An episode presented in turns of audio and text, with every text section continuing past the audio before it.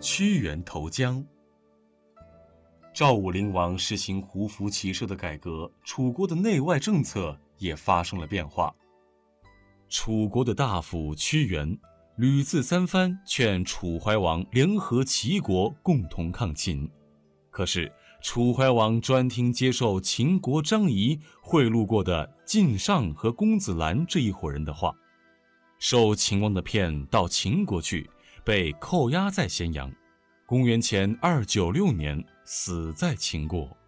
太子恒立为国君，就是楚顷襄王。他反倒重用晋尚、公子兰这批一味向秦国迁就让步、割地求和的人。屈原担心楚国要亡在这批人手里，心里非常苦闷。他不断地劝楚顷襄王远离小人，收罗人才，鼓励将士操练兵马。为国家争气，替先王报仇。晋上公子兰就怕楚顷襄王反抗秦国，自己不能过好日子。他们把屈原看作眼中钉，非拔去不可。他们勾搭起来，在楚顷襄王跟前说屈原的坏话。楚顷襄王大怒，就把屈原革了职，放逐到湘南去。屈原抱着救国救民的志向，一肚子的富国强兵的打算，反倒给排挤出去，他简直要气疯了。他不想吃，不想喝，憋着一肚子忧愤没处去说。他在洞庭湖边、汨罗江上，一边走一边唱着伤心的歌。他面容憔悴，披头散发，骨瘦如柴。有个渔夫劝他：“你何必这样呢？”楚国人哪一个不知道你是忠臣？你为什么不跟世人一样呢？屈原说：“国王他们是糊涂人，只有我清醒啊！我伤心的不是自己的遭遇，楚国弄到这个样，我心里像刀割一般。我怎么能够看着国家的危险不管呢？只要能救楚国，就是叫我死一万次，我也愿意。”如今大王把我放逐到荒山野地，国家大事我没法管，我的主张没处去说，我大声呼喊君王，君王也听不到，我痛苦的真要疯了。屈原在流放中抱着这样的想法，经常和老百姓生活在一起。他看到恨秦国抢楚国的土地的人民，他们一年到头辛辛苦苦种地，还是经常受冻挨饿。生病没钱医，死了没钱葬，遇到天灾人祸就弄得妻离子散、家破人亡。这种悲惨的景象更加深了屈原的痛苦。他一直喜欢把他的歌写下来，这会儿写的更多了。《离骚》这首有名的长长的诗歌，就是他在这个时期写成的。日子过得挺快，十几年过去了。屈原还没有得到楚王召他回去的消息，他忧虑国家的前途，日里梦里老想回楚国的国都应都。他想借山川景物来排解他的爱国忧愁，结果反而更加伤心。楚国的政治这么腐败，秀丽的河山逐渐被秦国抢去，楚国太危险了。屈原想立刻回应都去，再劝楚王。事实上已不太可能。有人对他说：“你何必留在楚国受这份罪呢？”屈原说：“我怎能扔了家乡，扔了父母之邦啊？鸟飞倦了，想回到自己的老枝上去歇息呀。狐狸死了，头还向着土山呢。救国的道路漫长啊，我不能离开楚国，我要上下寻找救国之路啊。”坏人掌权，楚国的大难终于临头了。公元前二七八年，秦国派大将白起攻打楚国，打下了楚国的国都。屈原听到这个消息，伤心的放声大哭。这时他已经是六十二岁的老人了，他知道楚国已经没有希望了，可不愿意眼看楚国被毁，自己的土地、人民落在敌人手里。他要和楚国同存亡，就在五月初五那一天，抱着一块大石头跳到汨罗江里，以身殉国了。渔民和附近的庄稼人赶紧划着小船去救屈原，可是汪洋大水，哪儿有屈原的影子呢？他们划着船在江面上祭祀他，把竹筒子里的米饭撒在水里献给他，他们为他招魂：“屈大夫，你回来啊！”后来人们把五月初五屈原投江这一天称为端午节，也叫端阳节。把盛着米饭的竹筒子改成粽子，把小船改为龙舟，在江面上竞赛，用这样的仪式来纪念屈原。再后来，逐渐就变成全中国的一种风俗了。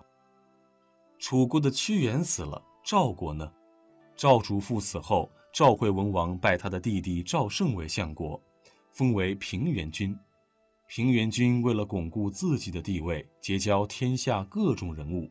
把他们收留到门下供养着，这种收养门客的做法，当时成了风气。齐国的孟尝君、魏国的信陵君、楚国的春申君，都像平原君那样收养着门客。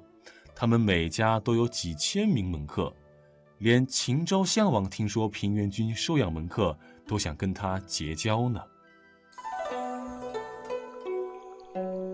从大漠孤烟塞北到杏花春雨江南，从山水田园牧歌到金戈铁马阳关，诗心、诗情、诗意一直未走远。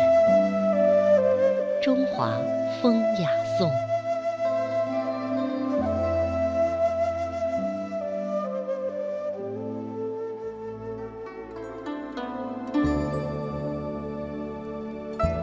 屈原是中国历史上第一位伟大的爱国诗人，中国浪漫主义文学的奠基人，楚辞的创立者和代表作家。他开辟了香草美人的传统，被誉为词赋之祖、中华诗祖。屈原作品的出现，标志着中国诗歌进入了一个由集体歌唱到个人独创的新时代。其主要作品有《离骚》《九歌》《九章》《天问》等。以屈原作品为主体的《楚辞》是中国浪漫主义文学的源头之一，与《诗经》并称风骚，对后世诗歌产生了深远影响。让我们通过下面的专题来具体了解这位伟大的爱国诗人。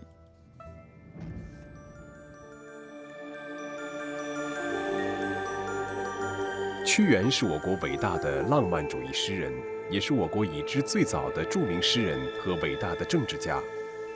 屈原是战国时期楚国人，楚武王熊通之子屈瑕的后代。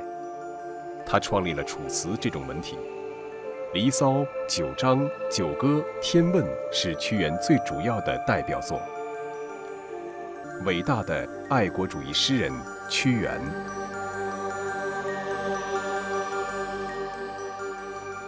屈原的出生日期已经没有详尽的记录。根据近代许多人研究的结果，大概是出生于楚宣王二十七年到三十年之间。照甲子推算，那年应该是戊寅年。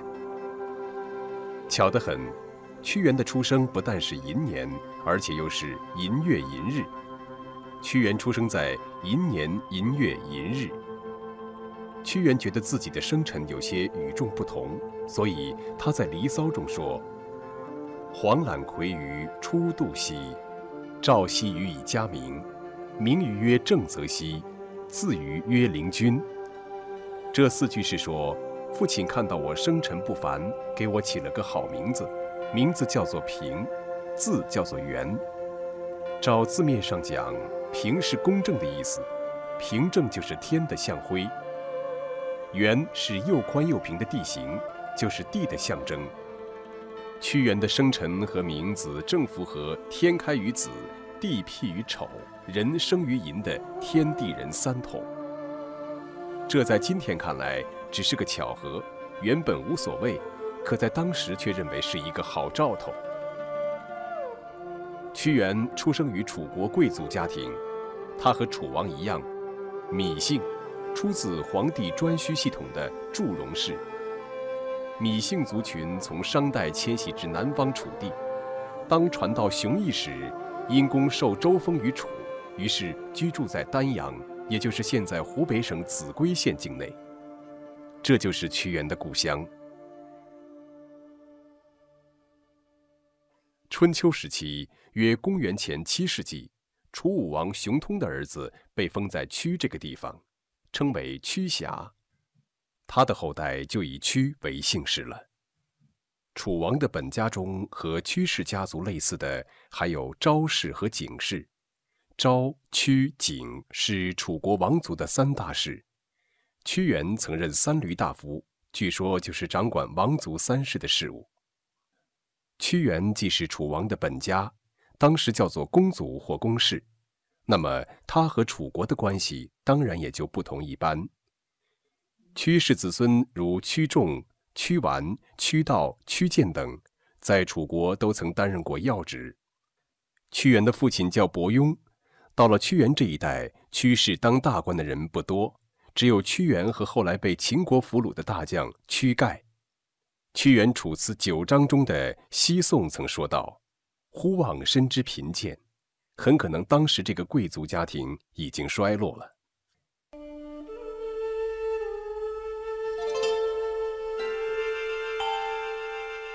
屈原是楚国贵族中的杰出人才，精通历史、文学与神话，洞悉各国形势和治世之道。人聪明，口才好，在屈原的一生中，经历了楚威王、楚怀王、顷襄王三个时期，主要活动于楚怀王时期。这个时期正是中国即将实现大一统的前夕。屈原早年深受楚怀王的宠信，二十多岁就做了楚怀王的左徒。左徒比楚国的令尹只低一级。他对内和楚王讨论国家大事，发布号令；对外接待宾客，应付诸侯。楚王很信任他，让他草拟法令，又让他出使齐国，联齐抗秦，足见屈原曾是楚国监管内政外交的重要官员。屈原为实现楚国的统一大业，对内积极辅佐怀王变法图强。对外坚决主张联齐抗秦，使楚国一度出现了一个国富兵强、威震诸侯的局面。但是，他的改革精神和措施却招来了楚国贵族大臣们的反对和妒忌。反对者的代表就是楚怀王的宠妃郑袖、儿子子兰和上官大夫靳尚。这批人目光短浅，妒贤害能。只想维护自己的贵族特权，却把国家的长远利益置之脑后。可是他们的权势很大，整天围在楚怀王身边，左右怀王的言行。昏庸的楚怀王最终还是听信了谗言，渐渐疏远了屈原。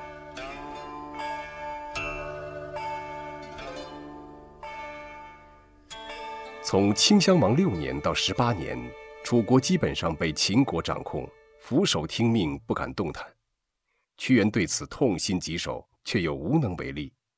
眼看着国势日弱，民生多艰，只好以诗歌来抒发自己忧国忧民的心情。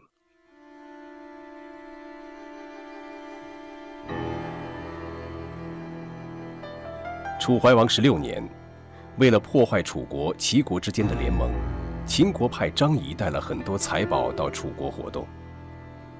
张仪贿赂了楚国的一批权贵宠臣，同时欺骗楚王说，楚国如果能够和齐国绝交，秦国愿意献出商于一带六百多里的土地。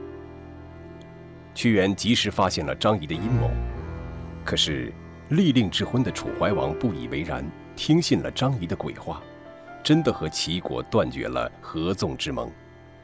还派人跟张仪去秦国受地。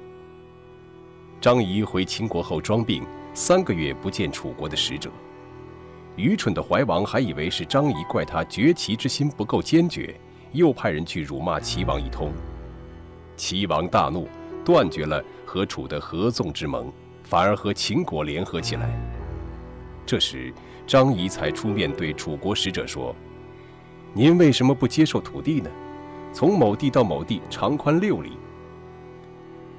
六百里变成了六里，楚国使者非常生气，后来告知怀王，怀王大怒，先后两次兴师伐秦，结果都被秦国打败，不仅丧失八万军队，大将军屈盖、比将军冯侯丑等七十余人被秦军俘虏，还被占去汉中大片土地。这时怀王稍有醒悟，悔不用屈原之策，于是复用屈原，让他出使齐国，重修楚齐之盟。秦两次大败楚军之后，也怕齐楚复交，于是主动提出退还汉中之地的一半以求和。楚怀王恨透了张仪，提出不要汉中地，只要张仪头。得知这个消息，张仪主动要求去楚国。秦惠王本来不同意，张仪却胸有成竹地说：“以我张仪一个人就能抵得上汉中的土地，臣愿意到楚国去。”张仪到了楚国，贿赂了郑袖、晋上之流，在楚怀王面前一番花言巧语之后，糊涂透顶的楚怀王居然又把张仪给放了，还和秦王结下了婚姻关系。等到屈原回来说明利害，怀王想追回张仪，张仪早已走得无影无踪了。这样，楚国对齐国又一次大失信用。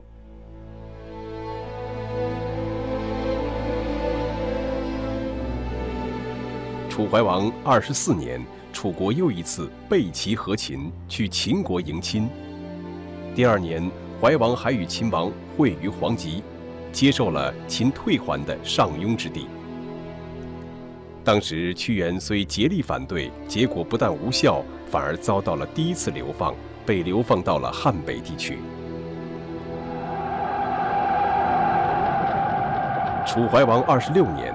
齐、韩、魏三国联合攻楚，声讨楚怀王违背纵约。楚国向秦国求救，还把太子送到秦国做人质。第二年，楚太子杀了秦大夫，逃回楚国。楚怀王二十八年，秦国以此为借口，联合齐、韩、魏攻楚，杀楚将堂妹，占领了仲丘。第二年又再次攻楚，消灭楚军两万，又杀楚将景缺。这时昏庸的怀王才又想起齐楚联盟的重要，让太子到齐国做人质，以求齐楚联盟反秦。但是，一切都已经晚了。公元前二百九十九年，秦又攻楚，占领了楚国八成。趁着这个形势，秦昭王假意邀请楚怀王在武关相会。屈原此时已经从汉北的流放地返回，和昭居等人一起力劝怀王不要赴会。屈原说：“秦乃虎狼之国，不可信，不如无行。”可怀王的幼子子兰怕失去秦王欢心，竭力怂恿怀王前去。结果怀王一入武关，就被秦军扣留，解往咸阳，要挟他割让乌郡和黔中郡。楚怀王被解往咸阳以后，楚国从齐国迎归太子恒，并立为顷襄王。由于楚国不肯向秦国割让土地，秦又发兵攻楚，大败楚军，斩首五万，取十六城。顷襄王三年，楚怀王死于秦国，秦国将他的尸体送回楚国安葬。楚国人都怜悯他，如同哀悼自己的父母兄弟。诸侯由此认为秦国不义。秦国、楚国断绝交往。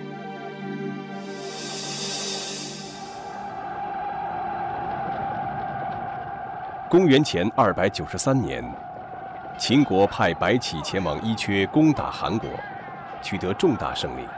秦国于是送信给楚国的顷襄王说：“楚国背叛秦国，秦国准备率领诸侯讨伐楚国，决一胜负。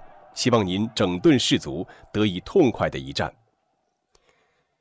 顷襄王接到秦国的书信后，非常忧虑，就谋划再与秦国讲和。这对屈原来说是绝对不能容忍的。他和楚国人民一样，一方面责怪子兰不该劝怀王入秦，以致使怀王死在秦国；又责怪他不该怂恿顷襄王向秦国屈膝投降。屈原明确指出，怀王最后落到客死他国的下场，就是因为其所谓忠者不忠，而所谓贤者不贤也。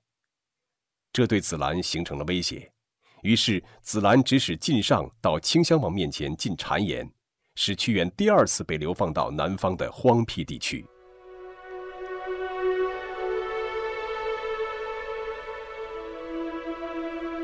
屈原在长期的流放跋涉中，精神和生活上所受的摧残和痛苦是可想而知的。一天，他正在江畔行吟，遇到一个打鱼的隐者。隐者见他面色憔悴，形容枯槁，于是就劝他不要拘泥，随和一些，和权贵们同流合污。屈原听了以后说。宁负相流葬于江鱼之腹中，安能以浩浩之白而蒙世俗之臣哀乎？意思是我宁肯跳进江水中去，葬身在鱼腹之中，哪能使自己洁白的品质蒙受世俗的灰尘呢？公元前二百七十八年，秦军攻破楚国京都，眼看国破之难将临，却又无法施展自己的才能和力量。屈原忧心如焚，在极端失望和痛苦中，诗人来到长江东边的汨罗江，抱石自沉。